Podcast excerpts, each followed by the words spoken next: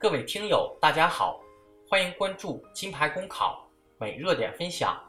今天的热点来自澎湃新闻网朱昌俊的文章：机关大院向社会车辆免费开放停车。据媒体报道，目前河北正定县已经将所有机关事业单位的院门打开，社会车辆可自由免费停放机关单位院内。同时，正定县城所有停车场已经实现免费开放，马路牙子全部被抹平，方便居民、游客路边停车。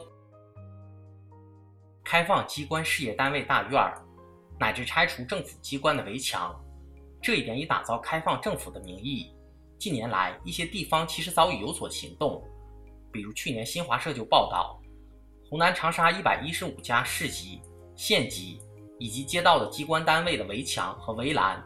按照该市拆墙透绿的统一部署予以拆除，总共开放绿地面积近三十二点五万平方米。只不过这里的开放是变成了绿地，而非停车场。还有一些地方的政府大院，则是在节假日有所选择的向社会车辆免费开放，但总体来说都是浅尝辄止。像正定县这种全部。全天候开放的还是少之又少。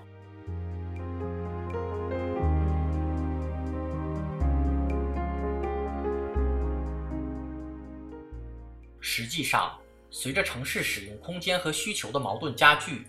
一些占地较大的独门独户式政府大院儿本身就构成了一种空间资源的浪费。而在公车改革与政府简政放权的背景下，原有规划建设的政府办公用地。也确实有向社会释放的空间，并且不会对正常的机关使用需求造成多大影响。去年，中央就曾提出推广街区制，已建成的住宅小区和单位大院要逐步打开，实现内部道路公共化。如果说住宅小区的开放鉴于产权、安全等考量会比较复杂，那么政府机关大院无论从产权更明晰。还是从其公共角色的角度，都有必要率先做出示范。小区停车场基本上只能满足内部业主需求，政府机关大院就完全有盈余来满足一定社会车辆的停放。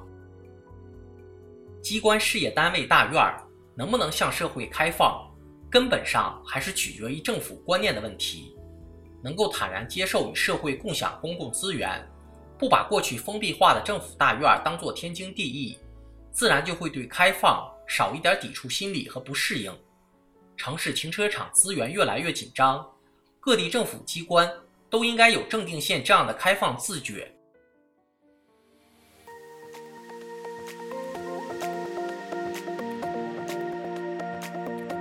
好消息，我们刚刚完成了公众号的再次升级，升级后的内容也将更加全面。现在有面试免费课程和面试真题，